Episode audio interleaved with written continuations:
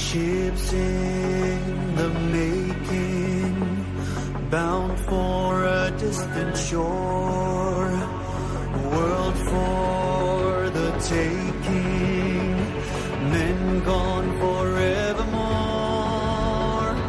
boarding and setting. Sexto Continente. Dirigido por el obispo de San Sebastián, Monseñor José Ignacio Monilla.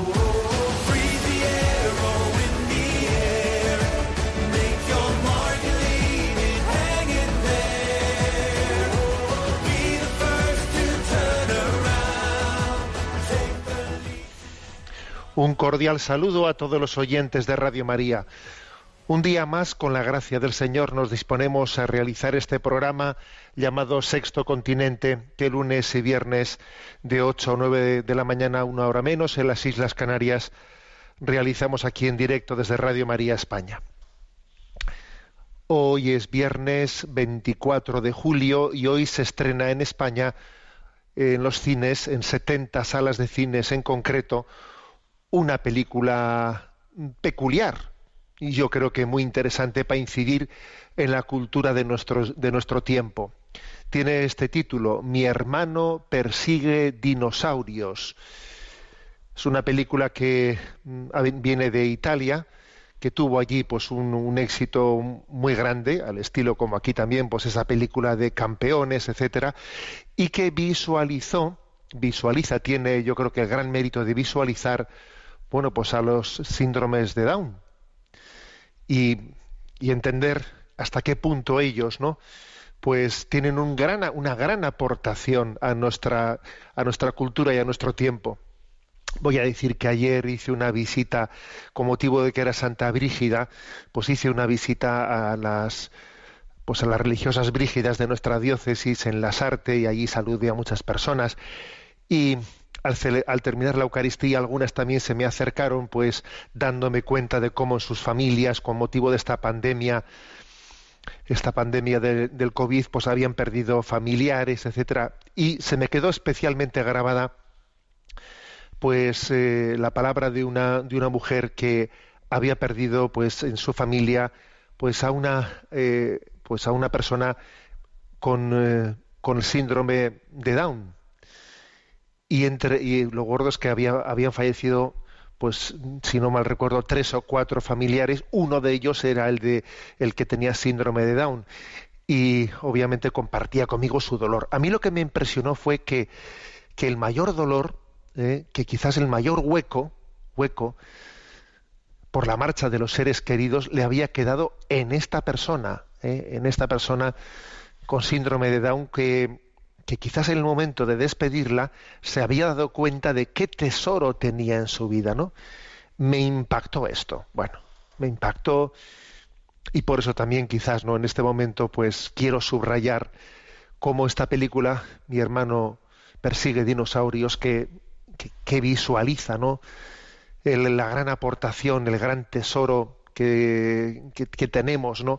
En hermanos nuestros que nos hacen entender una cosa, y, es la siguiente, ¿no? Está como es una especie de, de, idea fuerte, lema de esta con el que se presenta esta película. No se puede ser amado por quien eres si no amas a los otros por quienes son. ¿Eh? A todo mundo nos gusta que nos amen por lo que soy, ¿no? Pues entonces tú también, si tú quieres no ser, si tú deseas, aspiras, ¿no? A que sea a que la gente te ame por lo que eres, no por el interés que tienen de ti, ¿eh? sino porque eres porque eres eres tal y como Dios te ha creado y como eres en este momento quieres ser amado por ti mismo, ¿no? Tener esa experiencia de ser amado incondicionalmente. Bueno, pues eso, si eso lo quieres de ti, tú tienes que aprender a hacerlo de los otros, ¿no? Y hay que decir una cosa, que nuestra sociedad vive un gran drama, ¿no? Por eso me parece que, que hay que subrayar esto, ¿no? De que la población down se está desapareciendo en España, ¿eh? en Occidente, ¿no? En 40 años la población down ha descendido un 88% en España y se encamina, ¿no? Según las previsiones, a una desaparición completa y absoluta, ¿no? es un exterminio silenciado, con sordina, un auténtico exterminio. ¿Eh? de una sociedad que luego, pues eso, ¿no? Blanquea su conciencia, pues con, con, muchas cosas, ¿eh? Con muchas cosas, blanquea su conciencia, pero de estas cosas no dice nada. Estos días estoy, estoy, me, he fijado, ¿no? Como los spots publicitarios, hay algún spot publicitario, pues por ejemplo, pues, que incide en los valores ecológicos, de que si una determinada cerveza eh, ha hecho una campaña para que las anillas de las latas de cerveza no sean de plástico, para que así nosotros contribuyamos a la regeneración del mundo y bueno, y cómo, y cómo le han, han, hecho de eso, ¿no? de esa que me parece muy bien de, de, la decisión de que las anillas de la lata de cerveza no sean de plástico han hecho de eso bueno pues casi eh, una especie de lanzamiento de nueva de nueva filosofía eh, y de nueva sensibilidad ética universal no a tenor de los anuncios que uno está viendo no y uno dice y es que colamos un mosquito y nos tragamos un camello la población Down se hunde en España. El 88%, ¿no? O sea, ha disminuido el 88% de los Down en, España en 40 años. Y, y, obviamente solamente tiene esto una razón de ser, que es que mientras que blanqueamos nuestra conciencia hablando de cosas ¿eh? políticamente correctas que me parecen muy bien, sin embargo, estamos silenciando pues un exterminio, un exterminio al que le hemos puesto sordina y, de, y, del cual nadie habla. Para revertir esto, para poder revertirlo, creo que es absolutamente necesario el hecho de que haya proyectos, haya películas, ¿no? como esta en concreto, que también nos ayuden a visualizar a los síndromes de Down. Mi hermano persigue dinosaurios, de estreno hoy en 70 salas de cine en España. Sexto Continente es un programa que tiene interacción con los que sois usuarios en redes sociales, en Instagram y en Twitter, a través de la cuenta arroba obispo munilla, con los que sois usuarios de Facebook, a través del muro que lleva mi nombre personal de José Ignacio Munilla, y recuerdo que hay una página web multimedia, www.enticonfio.org, en la que tenéis a vuestro alcance pues todo el material que vamos generando de evangelización, incluidos los programas de Sexto Continente, eh, que están allí muy fácilmente accesibles en enticonfio.org, al igual que en el podcast de Radio María. Bueno, y dicho esto, mm, en este tiempo veraniego en el que estamos, bueno, pues también se publican, se van publicando por ahí cosas, cosas interesantes, ¿no? Y, alguna, y quiero compartiros algunas de ellas. Os voy a hablar de la reencarnación y del karma. ¿eh? Eh, sirviéndome de dos artículos que se han publicado pues recientemente, uno en eh, una página Catholic Exchange, gracias a Religión en Libertad, que con fecha de ayer mismo, de 23 de julio, publicaba una reseña en español del artículo publicado en esta publicación inglesa por, por un autor llamado Kreft, ¿eh? Peter Kreft. Bueno, pues él mm, ha sintetizado de una manera que me parece que es muy pedagógica, muy pedagógica, por qué nosotros no creemos en la reencarnación. ¿Mm? Y lo explica en diez puntos, y como me parecen pues muy, pues muy prácticos, los voy a exponer. ¿eh? Diez razones por las que no creemos en la reencarnación. Primera, porque es incompatible con la resurrección. ¿eh? Es incompatible con la resurrección. O sea, la, resurrección precisamente lo que está, lo que está llamada es a decir eh, nuestra, la meta de nuestra vida es que nuestro Jesucristo así nos lo ha mostrado, porque Él es el primogénito de entre los muertos, no olvidemos esto, él es el primogénito, lo que vemos en Él, Él nos ayuda a entendernos, y lo que vemos él, en Él es que su cuerpo, el cuerpo de Cristo, resucita y, entra en la vida eterna. ¿eh? Es su cuerpo resucitado. Y dice 1 Corintios 15, 14, y si Cristo no ha resucitado, vana es nuestra predicación y vana es nuestra fe. Jesús resucitado, su cuerpo resucitado, eh, él se dejó tocar y palpar ¿eh? por los suyos para que viesen que no era un fantasma. No tengáis miedo, que no soy un fantasma. Y él se dejó tocar y beber. ¿Tenéis algo para comer? E incluso quiso hacer, ¿no? Pues ese, ese milagro de mostrarse resucitado, dejándose to- tocar y palpar y comiendo con los suyos, ¿no? Con los que después de su resurrección convivió con ellos. O sea, por lo tanto, eh, si creemos en la resurrección, soplar y sorber al mismo tiempo no se puede. O sea, no se puede creer en la reencarnación y en la resurrección. No. ¿Eh? O sea, mi cuerpo está llamado a resucitar. ¿eh? No, mi cuerpo no es algo de lo que hay que desprenderse para que después yo siga, siga cambiando de, eh, de, de- alquiler, de, de vivienda de alquiler. No, no, mi cuerpo está llamado a la resurrección. Es incompatible. ¿eh? Segundo, eh, no únicamente es incompatible con la resurrección, sino que existe un, texto bíblico muy interesante que yo creo que igual nos ha podido pasar desapercibidos, que es que lo niega explícitamente lo de la reencarnación, ¿eh? que es Hebreos capítulo 9, versículo 27. O sea, la Sagrada Escritura dice explícitamente esto. El destino de los hombres es morir una sola vez y después de la muerte el juicio. Nos habíamos fijado en este texto porque es muy curioso, ¿eh?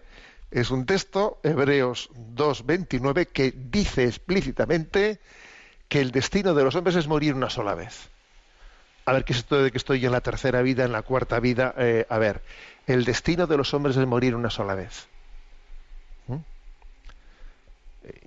Y, y esta afirmación bíblica, pues es que también es, es verdad que no hacía falta esta, esta afirmación bíblica para darse cuenta de que, bueno, pues sencillamente la reencarnación y la resurrección son incompatibles. Bueno, pero, pero, es, pero bendito sea Dios de que exista también esta afirmación explícita en la Sagrada Escritura de, eh, de afirmar que solo se muere una, una vez, ¿eh? una vez. Por eso también tiene, tiene tanta, tanta importancia tanta importancia el preparar, el tomarnos en serio nuestra vida. Claro, porque solo se vive una vez, solo se muere una vez. Claro, nos tomamos, nos tomamos en serio nu- nu- nuestra vida, no en serie, que eso en, serie sería lo de la reencarnación. Nosotros nos lo tomamos en serio, no en serie. ¿Mm? Perdón por la broma, pero creo que viene bien. ¿eh? En tercera razón, bueno, porque mm, mm, digamos la en la tradición de la Iglesia, o sea, la Iglesia ya se ha enfrentado a ese error. O sea, no, pensemos que, este tema es un tema actual, ahora de la nueva era, que como se ha puesto de moda, no, no. O sea, la Iglesia en su tradición ya se enfrentó, ya rebatió, ¿eh? ya rechazó eh, pues la, la reencarnación. Algunos se piensa que, eh, pues que estamos ante una cuestión novedosa. Es muy difícil ser originales en lo que a las herejías respecta. Las herejías en el fondo no son sino reediciones. Las herejías actuales son reediciones de los antiguos errores. ¿eh? Es muy difícil ser un, he- un hereje original, muy difícil. ¿eh? Entonces, bueno, pues estamos hablando de que ya en, la, eh, en torno a la filosofía platónica, se, se derivó ¿eh? se derivó pues el tema del reencarnacionismo frente al cual el, cri- el cristianismo vamos eh, fue implacable fue implacable no la filosofía platónica que venía a decir que había que liberarse de la materia pues era el caldo de cultivo filosófico eh, que, que se avenía muy bien con el reencarnacionismo en sí pues Platón forma parte de de, un mundo que es muy distinto al mundo al mundo budista. Pero sí ese ese eh, ese punto de partida filosófico se aviene bien eso de que eh, el hombre tiene que desprenderse de la materia etcétera se aviene muy bien para que después esto se case pues con el con las concepciones orientales no bueno, o sea que estamos hablando no de algo nuevo, sino que esto es un, un viejo, viejo error de tipo platónico. ¿eh? Y el cristianismo supo coger del, platonismo eh, elementos que le podían servir para su reflexión, pero no se casó con el platonismo, por supuesto que no. ¿eh? Pues porque veía claramente que era incompatible con la visión cristiana en la que, en la que mm, la materialidad de la vida, o sea, lo, corporal, lo somático, forma parte de la creación buena. Cuarto punto, cuarta razón. Bueno, pues no creemos en la reencarnación porque es un insulto al cuerpo. Es un insulto al cuerpo. ¿no? Es como considerar nuestro cuerpo como un motel, eh, un, motel de, carre- de- de carretera te- de, mala, eh, de, de, mala guisa. Um, ¿O qué es mi cuerpo? Pues una prisión. eh, es decir, mi cuerpo es un sitio a ver si me eh, a ver si me deshago de él cuanto antes. ¿no? Es un insulto al cuerpo. ¿eh? El cuerpo eh, nos podría decir, oye, pero yo, ¿qué pasa? ¿Que he sido mal hecho por Dios? ¿O, o que acaso Dios no, no creó y cuando, cuando acontece la creación no repite el Génesis una y otra vez y vio Dios que era bueno y vio Dios que era bueno? ¿Qué pasa? ¿Que conmigo, conmigo Dios se ha equivocado o qué? Claro, o sea, es decir, es un insulto al cuerpo, a su dignidad. Todo lo que está creado por Dios, ¿eh? todo lo que está creado por Dios es bueno. Entonces, digamos que se parte, eh, el reencarnacionismo parte de una falta de conciencia de la dignidad de lo que es el cuerpo.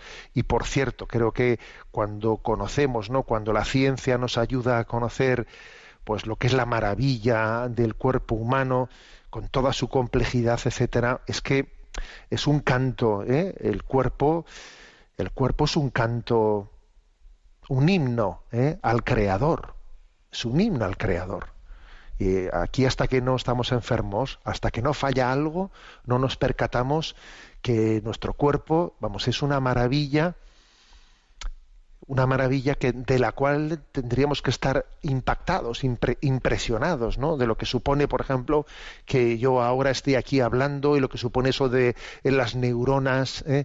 en las neuronas que, se estén produciendo estos pensamientos que yo comparto con vosotros, pero ojo, al mismo tiempo tenemos que pensar en que esta tecnología que estamos utilizando, yo desde mi despacho, para hablar, y si vosotros en vuestra casa, alguno en un iPhone y otro, otro va en coche, escuchando esto, tú te das cuenta de lo que eso supone de la capacidad de la mente humana para los ingenieros, los ingenieros que, que- han sido necesarios para que esta tecnología que estamos utilizando, primero, las reflexiones que estamos haciendo, segundo, eh, la tecnología que estamos utilizando, que el propio hombre ha sido, todo eso es, eh, eso es una pequeña muestra de que el cuerpo, en este caso, por ejemplo, la mente humana, ¿no? Pues tiene una complejidad. A ver, no insultemos al cuerpo. El cuerpo es una, es una maravilla, es un canto, eh, es un canto al creador. ¿eh? Por, lo tanto, ¿no? en cuarto lugar, en cuarto lugar, por- primero he dicho, eh, no creemos en la reencarnación porque es contraria a la resurrección. Segundo, no creemos en la reencarnación porque la propia Sagrada Escritura, Hebreos 9:27 dice, se muere una sola vez.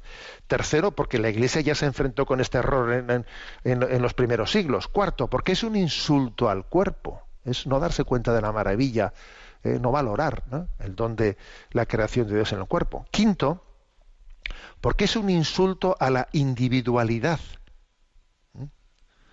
Oye, tu, vida es única e, e- e irrepetible, incompartible, podríamos decir, ¿no? Porque tu vida, es que la reencarnación, tu vida no es única. O sea que si, si resulta que yo, yo soy ya el, cuer- el cuarto cuerpo eh, en el que se está, o cuarto, el, o el decimocuarto de una reencarnación, ya es que al final ya no sé yo quién soy, ¿eh? o sea, no soy quién soy, no, tengo ni idea de quién soy, pierdo mi individualidad, pier- pierdo mi, mi, mi conciencia de mi mismidad, o no sé cómo decir eso, ¿no? Mi mismidad. O sea, tengo, tengo un- una especie de división interior, ¿eh? pues, pues así, como de vez en cuando aparece alguien, ¿no? Es que eh, pues ha ocurrido un crimen, ¿no? Es que ha sido, eh, ha sido uno recurre a estas explicaciones increíbles, ¿no? Que es que en el fondo lo que me ha afectado es que una reencarnación anterior ha sido la que ahora me ha afectado en este momento presente, ¿no? A ver, eso es absurdo, es un insulto a la individualidad. somos únicos e irrepetibles, ¿no? Sexta razón, ¿eh? Sexta razón. A ver, porque es incompatible con la responsabilidad moral. O sea, repudia la moralidad, la reencarnación. ¿eh?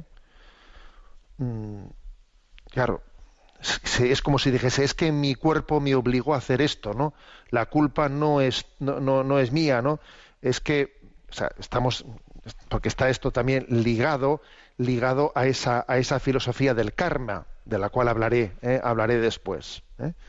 Mi cuerpo me obligó a hacer esto, ¿no? Estaba yo en una, es que hasta que no me desprenda, hasta que no me desprenda del, del cuerpo, estoy dentro de unas de las leyes no de ese propio cuerpo que me obliga a hacer las cosas y entonces eh, la culpa la culpa es de, Dios que me obligó a hacer esto o la culpa es del karma cuando se afirma ¿no? que el cuerpo es la causa del pecado y del mal al estilo de los neoplatónicos y de los gnósticos, entonces claro, pues yo hasta que no consiga desprenderme del cuerpo, pues ahí estoy yo que soy soy víctima, ¿eh? soy víctima del mal que viene de mi cuerpo, ¿no? ¿Qué le vamos a hacer? En séptimo lugar, eh, la creencia en la reencarnación eh, rompe la unidad de la persona. A ver, somos una unidad sustancial, cuerpo y alma. Somos una unidad sustancial, ¿no? También ha habido filósofos occidentales como Descartes, como Descartes, que hicieron un gran daño porque, porque mm, hicieron una explicación filosófica dualista, dualista, ¿no? Eh, en la que había un dualismo irreconciliable entre cuerpo y alma. Pero nosotros no creemos en un dualismo, en un dualismo. Ese dualismo tiene, tiene efectos nocivos, ¿no? el hombre, el hombre es una unidad sustancial cuerpo y alma y podríamos decir que es como un, un eh, cuerpo espiritualizado o un, o un alma encarnada. Eh, son, dos maneras de decir que somos una unidad sustancial. Y de hecho, fijaros, cuando fallecemos y se produce ¿no? ese momento, esa escatología intermedia que se dice, ¿no? ese momento en el que el alma eh, se separa del cuerpo y el cuerpo se corrompe, y estamos a la espera de la resurrección final, ese estadio intermedio en el que las almas, bien sea en el purgatorio, en el estado de purificación, o bien sea en el cielo ya, esperan la resurrección, es como un momento en el que el gozo o la alegría o la felicidad plena no puede darse, todavía está a la espera de, que el cuerpo participe. O sea, las almas que están en el cielo, en el cielo contemplando ya a Dios, todavía, eh, aunque ya están contemplando a Dios, ¿eh? pero todavía les falta la unión, eh, la unión plena con el, con el cuerpo, para que su, el gozo y la alegría sea plena y definitiva en el momento de la parusía final, cuando los cuerpos, cuando los cuerpos resuciten y se unan al alma.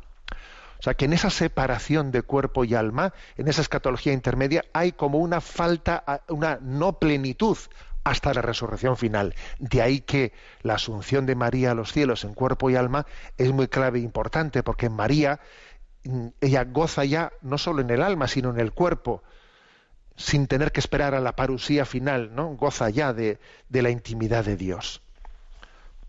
Bueno, he puesto esto, he puesto este ejemplo para que nos demos cuenta de que, claro, que, que la separación de cuerpo y alma, ¿eh? que pretende hacer no pues la el vamos, que pretende no que hace el reencarnacionismo es terrible, es romper la unidad de la persona, porque nosotros somos un cuerpo y alma, pues que, que es una unidad sustancial, ¿eh? y que de hecho cuando se divide la muerte, eso es un drama, un drama que está clamando, suspirando por la resurrección final. ¿eh? O sea, la, reencarnación rompe esa unidad. Eh, en octavo lugar, en octavo lugar, no creemos en la reencarnación porque es contradictoria, ¿eh? es contradictoria. Es, eh, ¿Dónde está esa contradicción? A ver, pues está en que en el esquema platónico de la reencarnación, ¿eh? pues los cuerpos, o sea, existe una especie de, los cuerpos son como un castigo, como un castigo del, del pecado, ¿no? O sea, estamos como eh, sobrellevando nuestro cuerpo y en él estamos pagando como eh, el precio de, de- eh, del- de nuestro pecado, arrastrando ¿no? nuestro, mm, nuestro pecado, sobrellevando nuestro cuerpo, ¿no? Pero si al final los, de los cuerpos nos vamos a liberar de ellos. En el reencarnacionismo nos vamos a liberar de ellos. Entonces, oiga, esto, esto es una contradicción porque es un castigo que hace imposible la, la rehabilitación. ¿Mm? A ver, si yo resulta, si yo me estoy purificando, será para que purifique mi cuerpo y finalmente mi cuerpo participe de la gloria, ¿no? Pero si mi cuerpo no va a participar de la gloria, ¿para qué tengo que estar aquí sufriendo tanto para purificarlo? Pues entonces es una contradicción, ¿eh? es una contradicción ese principio, ese principio de, de que en, nuestro cuerpo, en ese sobrellevar nuestra corporalidad que arrastramos, ¿no? Estamos como pagando, ¿no? Pues el precio de nuestro pecado para purificarnos. Si al final nos vamos a desprender de él, pues entonces es que es que esto es, esto es contradictorio. Que por cierto, en este artículo al que, al que estoy haciendo referencia de este Peter Kreft, él en este punto hace referencia a que este argumento fue uno de los argumentos que le llevó a Justino a convertirse al cristianismo en el siglo II. Él era platónico, Justino, el actual San Justino, ¿eh? uno de los grandes padres de la Iglesia. Él fue mm, platónico, creía ¿no? pues en estas eh, reencarnaciones, y hubo un cristiano que le, mm, que le convenció, o sea, que le hizo dudar de sus posturas reencarnacionistas desde este argumento que ahora estoy utilizando, ¿no? Eh, este cristiano, cuyo nombre desconocemos, le preguntó a Justino cómo explicaba la existencia de los cuerpos, ¿no? Entonces Justino, cuando era todavía platónico, respondió que era un justo castigo de los dioses por los pecados cometidos en una vida anterior. Y el cristiano le preguntó entonces si recordaba sus vidas anteriores, ¿no? Claro, le dijo, no, no, no, recordar no las recuerdo, ¿no? Entonces le preguntó a Justino, ¿cómo puedes ser castigado y mediante el castigo redimir tus pecados si ni siquiera los recuerdas? ¿eh? Y claro, se quedó Justino sin saber contestar eso, ¿no? Y ese cristiano le interrogó sobre su esperanza en el más allá. Y Justino contestó que esperaba liberarse del cuerpo en el cielo una vez que se hubiese completado todos los castigos, ¿no? Con las reencarnaciones en la tierra. ¿eh? Entonces le pregunta este cristiano, bueno, pero y en ese, y, en ese cielo puramente espiritual eh, reina la perfección, ¿no? Le dice, sí, sí, dice Justino, porque en él no hay cuerpos. Por eso reina la perfección, porque no hay cuerpos. Pero si en el cielo no hay cuerpos, le dice el otro, y por tanto no hay pecados, ¿por qué nos castigan los dioses? ¿Eh? Claro, se quedó diciendo, pues, pues pa- ¿para qué hacía falta redimir los cuerpos si, si- si resulta que no, no iban a, a- necesitar ser purificados para ir al cielo? Pues para eso no, no, no, lo- no, no hace falta purificación o castigo para, para llegar a la vida eterna. Pues sencillamente se prescinde de ellos y ya está, ¿no? O sea, que es una, que es una, es contradictoria esa no, no- no tiene no tiene sentido ¿eh? no tiene sentido decir eso de que, que el cuerpo es un, un castigo si, si no nos sirve para rehabilitarlo entonces de, eh, es un castigo sin rehabilitación no tiene sentido novena novena razón por la que la reencarnación no tiene sentido porque es antivital ¿eh? dice aquí antivital ¿eh? Eh, si puedes hacer infinitos exámenes hasta aprobar, le quitas, le quitas todo el vitalismo y la fuerza a la prueba. ¿eh? A ver, si yo voy a, me voy a examinar, pero bueno, ¿eh? puedo, puedo tener 1800 exámenes, ¿no? Bueno, pues perdón, ese examen no tiene, no tiene ninguna fuerza, ¿no? No tiene ninguna fuerza, no hay, no hay dramatismo, no hay vitalismo en la vida, porque nada, nada es definitivo. Cuando nosotros decimos que se muere una sola vez, y por lo tanto ese juicio es un juicio definitivo en nuestra vida, cuando nos damos cuenta de que la vida nos la jugamos a una carta, a una carta, a ver, entonces nos tomamos la vida en serio, en serio, ¿eh? No en serie, como he dicho antes, en serio. O sea, creer en la, en la reencarnación es un principio antivitalista, es un principio de no tomarse la vida en serio. Y por último, la última razón. A ver, es que el reencarnacionismo al final va de la mano del panteísmo. Va de la mano, ¿eh? casi siempre va de la mano del, del panteísmo, ¿no? Porque, bueno, porque, porque viene desde un sistema filosófico eh, platónico que viene a decir que la forma es una, la materia es múltiple, y por tanto, ¿no? Si somos uno en el espíritu, pero muchos en la materia, y precisamente no somos un solo espíritu, como decía Platón, ¿no? La conclusión lógica es que somos esencialmente un único ser, no muchos seres. Todos somos olas del mar divino, todos somos parte de Dios y eso es panteísmo. ¿Eh? Eso es panteísmo. Porque no, no nos tomamos en serio no únicamente la creación del cuerpo, sino al final tampoco te tomas en serio la creación de tu alma, que tu alma es, es pues totalmente personal y totalmente eh, singular y distinta y distinta de los demás al final todo todo es formar parte es una extensión de la de la divinidad es no es no creer ¿eh? En la creación en la singularidad singularidad de la creación al final no únicamente dejas de creer en la singularidad de, del cuerpo, sino tampoco del alma, porque el alma acaba siendo una extensión una extensión de la divinidad y al final eso es panteísmo. Bueno, pues me ha parecido interesante este, este artículo. ¿eh? O sea, diez razones de por qué rechazamos eh, la reencarnación, que las digo rápidamente todas seguidas. ¿Por qué es contraria a la resurrección? Porque la Sagrada Escritura afirma con contundencia que se muere una sola vez. Porque la Iglesia ya rechazó esa, eh, herejía en los primeros siglos. ¿eh? Porque es un insulto al cuerpo porque es un insulto a la individualidad, porque es un repudio de, la responsabilidad moral, porque rompe la unidad de la persona, porque es contradictoria con, la, teoría de que, estamos purificando, purificándonos, porque es antivital y porque en el fondo es, eh, está ligada al panteísmo. Al panteísmo. También hago una breve referencia, aunque sea breve, para no extenderme demasiado, de que ha habido otro artículo, este anterior era de, de Peter Kreft en Catholic Change, pero ha habido otro artículo también que ha sido referido en Religión en Libertad en la revista National Catholic Register, eh, un artículo escrito por bueno pues por alguien que es un pre, un cómo se dice esto pues un mago ¿eh? es un bueno, pues un pretidigitador, eh, Angelo Stagnaro, que es un terciario franciscano, un seglar, digamos, con de espiritualidad franciscana, que mm, en National Catholic Register ha escrito sobre el karma. ¿eh? Y bueno, pues es muy interesante que él lo haya hecho, pues porque digamos en este mundo, en este mundo de, la prestidigitación, eh, a veces se quiere ligar esas cosas con una especie de filosofías de vida, digamos, de tipo, de tipo um, budista oriental, ¿no? Y el hecho de que él haya escrito este artículo eh, reflexionando contra el karma, pues es, es muy interesante. ¿eh?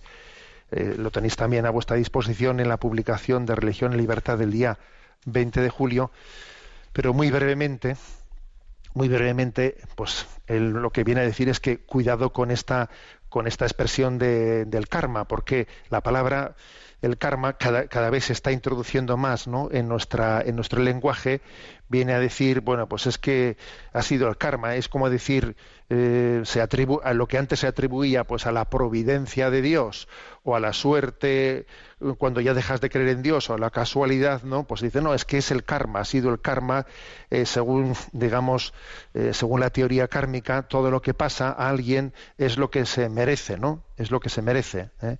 Es una especie de mecanismo compensatorio que reequilibra el universo ¿eh?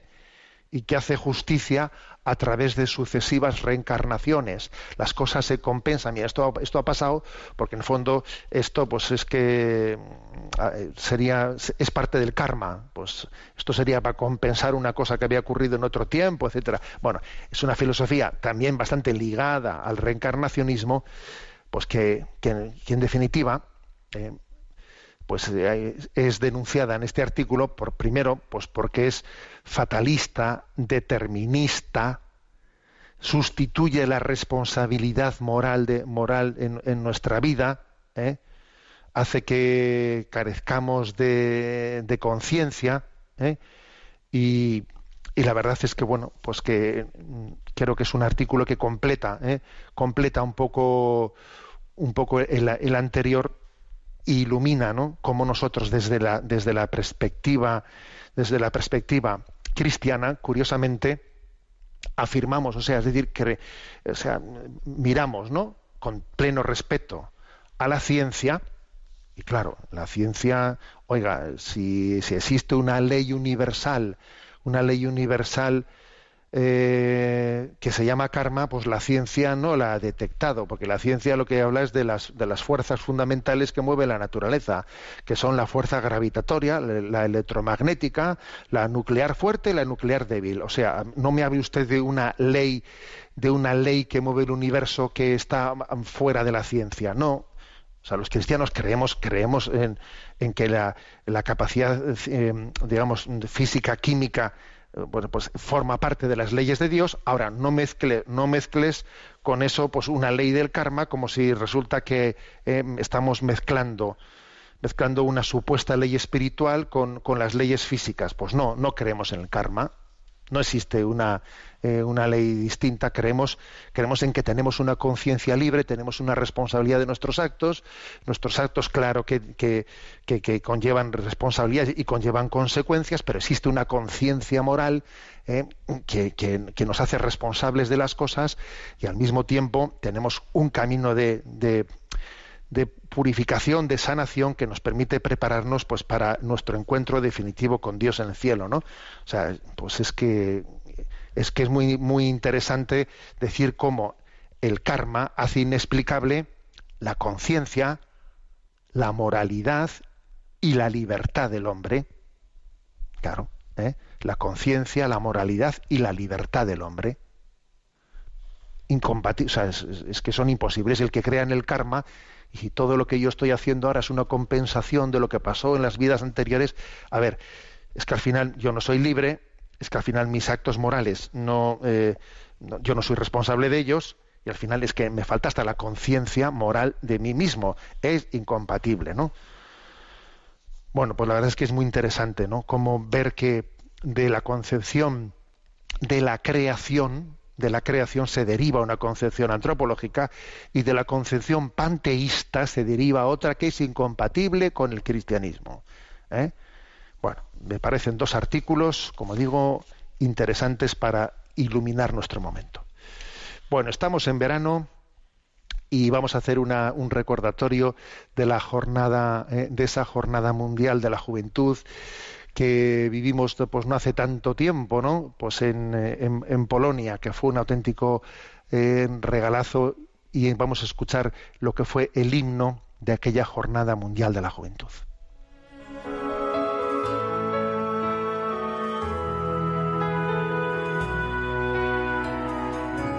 Levanto mis ojos a los montes, ¿quién me ayudará?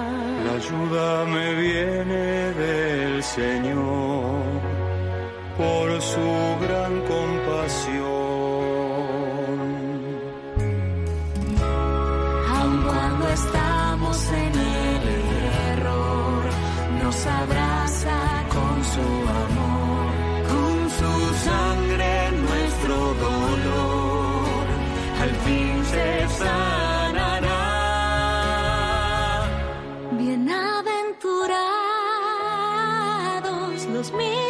からで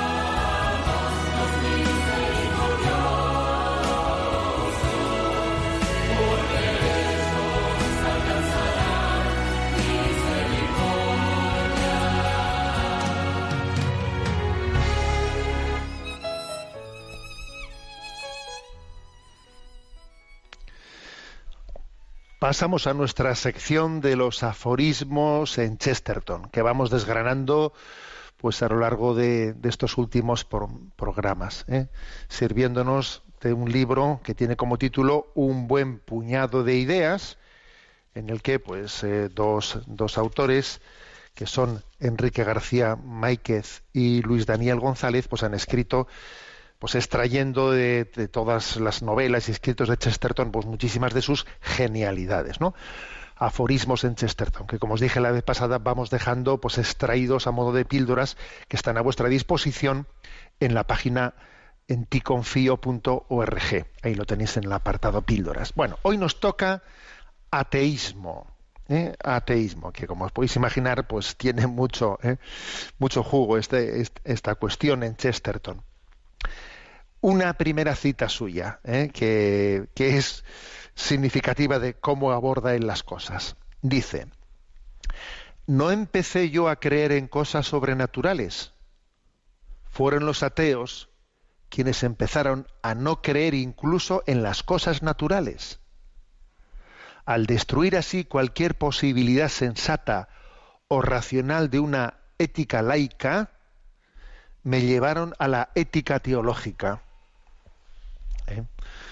Es curioso esta- este punto de partida de Chesterton, que es ver un poco cómo las consecuencias del ateísmo. Es que el no creer en Dios no te lleva a tomarte más en serio eh, esta vida. No, es que dice, es que al final eh, la no creencia en Dios hace como insostenible pues que exista una, una ética laica, ¿no? Una ética laica. Aquella expresión también de Dostoyevsky es que si Dios no existe, no existe, mm, todo está permitido. Es que al final la, la historia ha demostrado que de la negación de Dios se ha, mm, se ha derivado una, una no formulación, o sea, una, una incapacidad de sostener una ley natural. Una ley natural. ¿eh?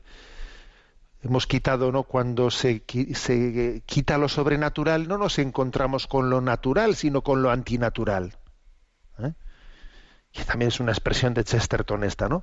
Quitad lo sobrenatural y no os vais a encontrar con lo natural, sino con lo antinatural. ¿Por qué? Porque la ley natural, en el fondo, se sostiene en Dios. Quitas a Dios y te quedas sin ley natural. ¿Eh? Sin ley natural. ¿eh? Por eso repito esta expresión de esta frase, ¿no? No comencé yo a creer en cosas sobrenaturales. Fueron los ateos quienes empezaron a, a no creer incluso en las cosas naturales. ¿eh? Al destruir así cualquier posibilidad sensata o racional de una ética laica, me llevaron a una ética teológica, diciendo, oiga, pues si usted por no creer en Dios se queda sin la capacidad, por ejemplo, de entender lo que es un matrimonio, unión de hombre y mujer, pues, pues, oiga, pues yo voy a empezar a tener una ética teológica, ¿eh? porque si la ética natural no es capaz de descubrir esto, pues entonces la ética ¿eh? tendrá que ser teológica. O sea, curioso, ¿eh?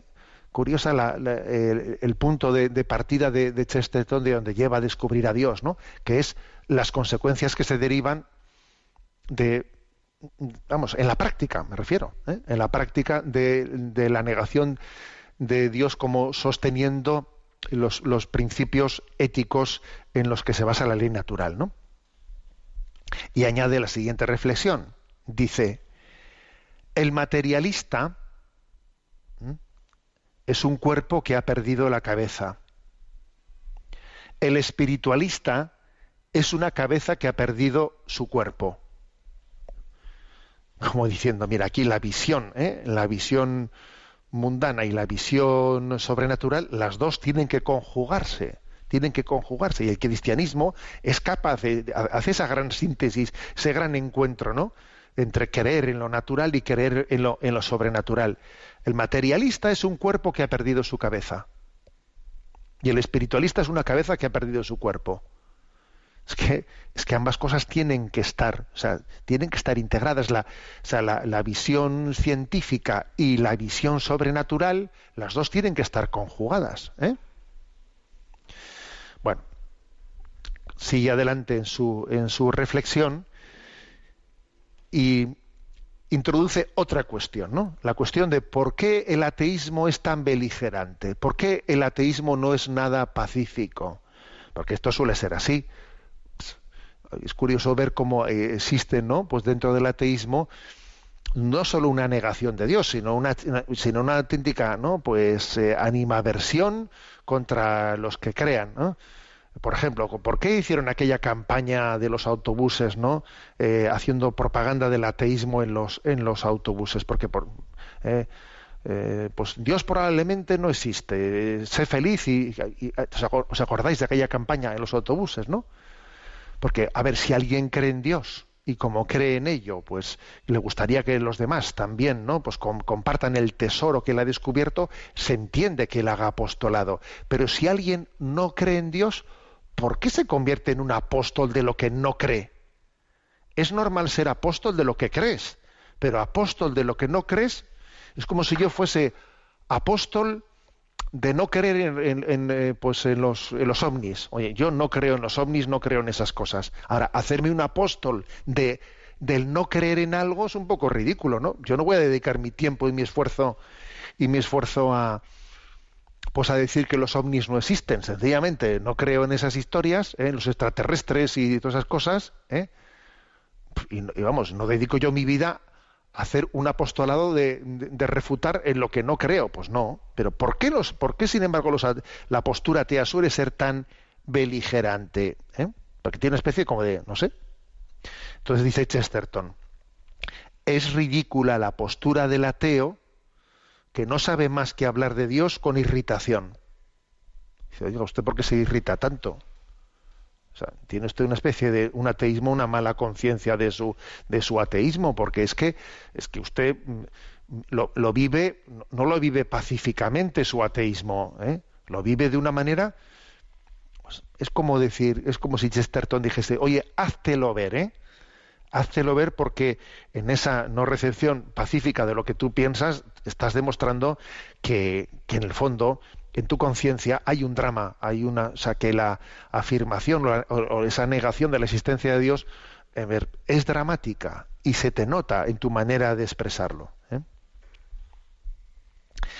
Y luego, como Chesterton, pues es el, pues es el rey de las paradojas, ¿eh? el rey de las paradojas, termina diciendo, el ateísmo es sin duda el dogma más atrevido de todos, porque es la afirmación de una negación universal. ¿eh?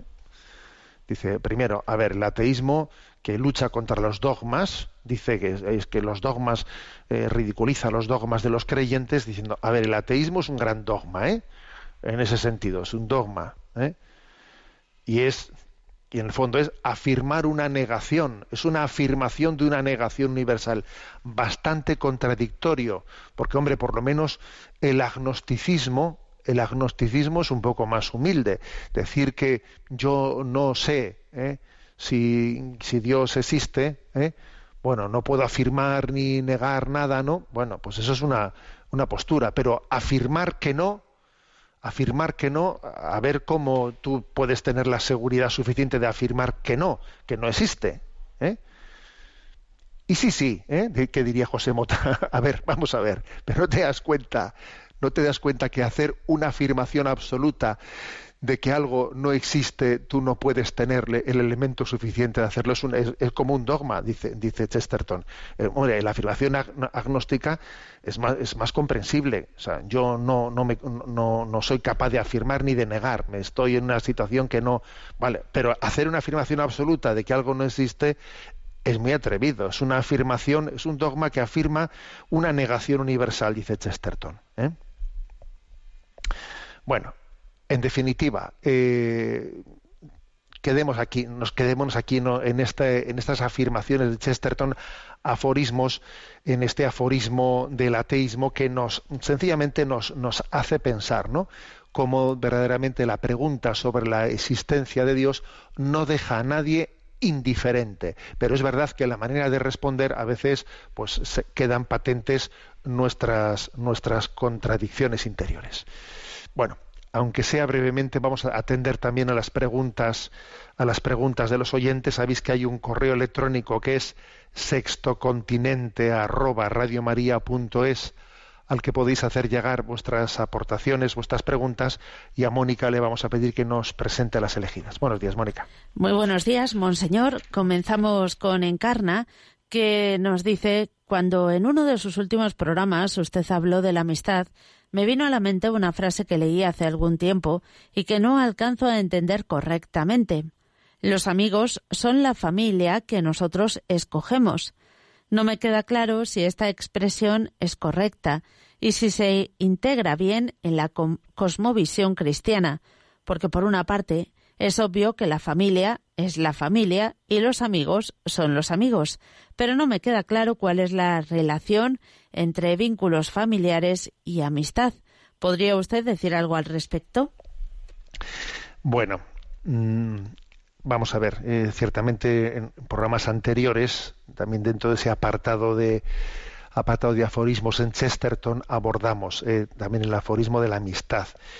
Bueno, esta expresión la, no la había escuchado yo anteriormente. ¿eh? La familia eh, son, perdón, los amigos, ¿eh? los amigos son la familia que nosotros escogemos.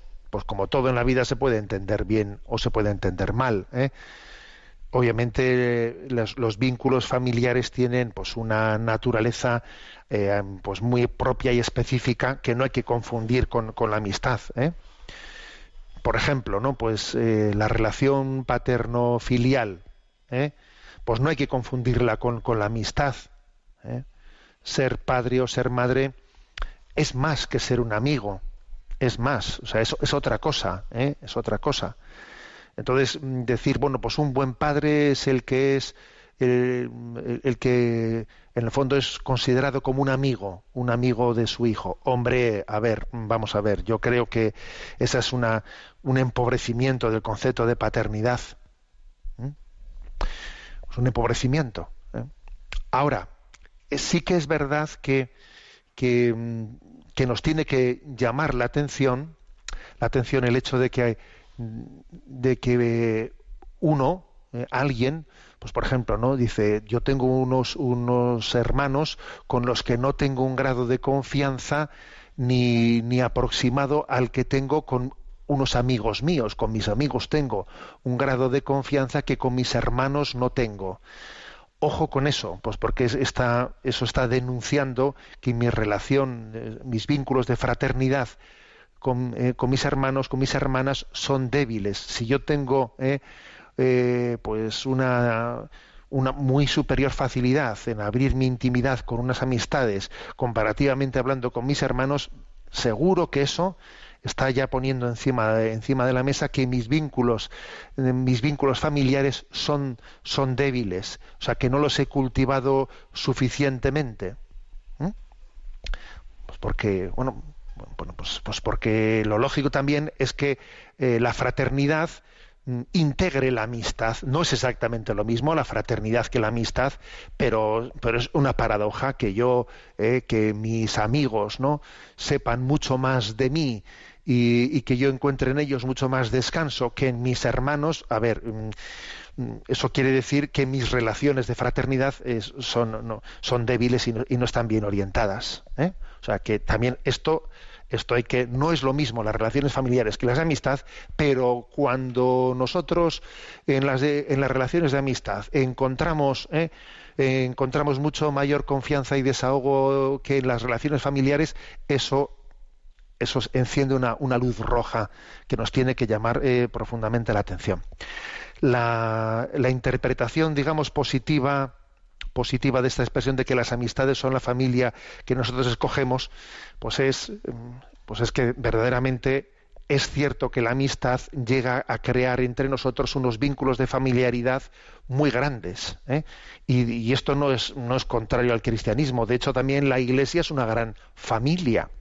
Acordaros de esa expresión de Jesús, ¿quiénes son mi madre y mis hermanos? Los que escuchan la voluntad de Dios y la cumplen. O sea, eh, esa, esa utilización del término familia más allá de la literalidad de lo que son eh, los vínculos de generación de padre, madre, hijo, es, es legítima. es legítima, no, no, no es contraria a nuestro espíritu cristiano. ¿eh? O sea, existen unos lazos familiares en el seno de la Iglesia.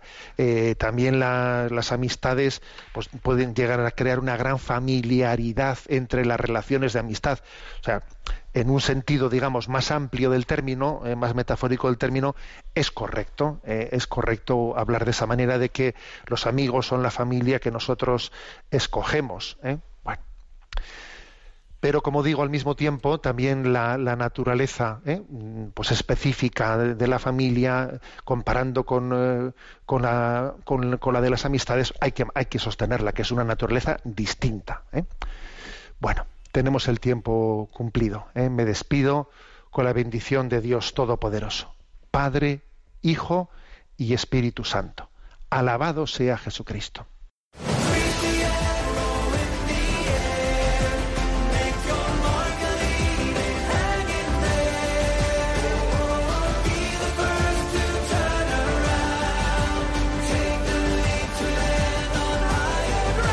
Y así finaliza en Radio María, Sexto Continente, un programa dirigido por el obispo de San Sebastián, Monseñor José Ignacio Monilla.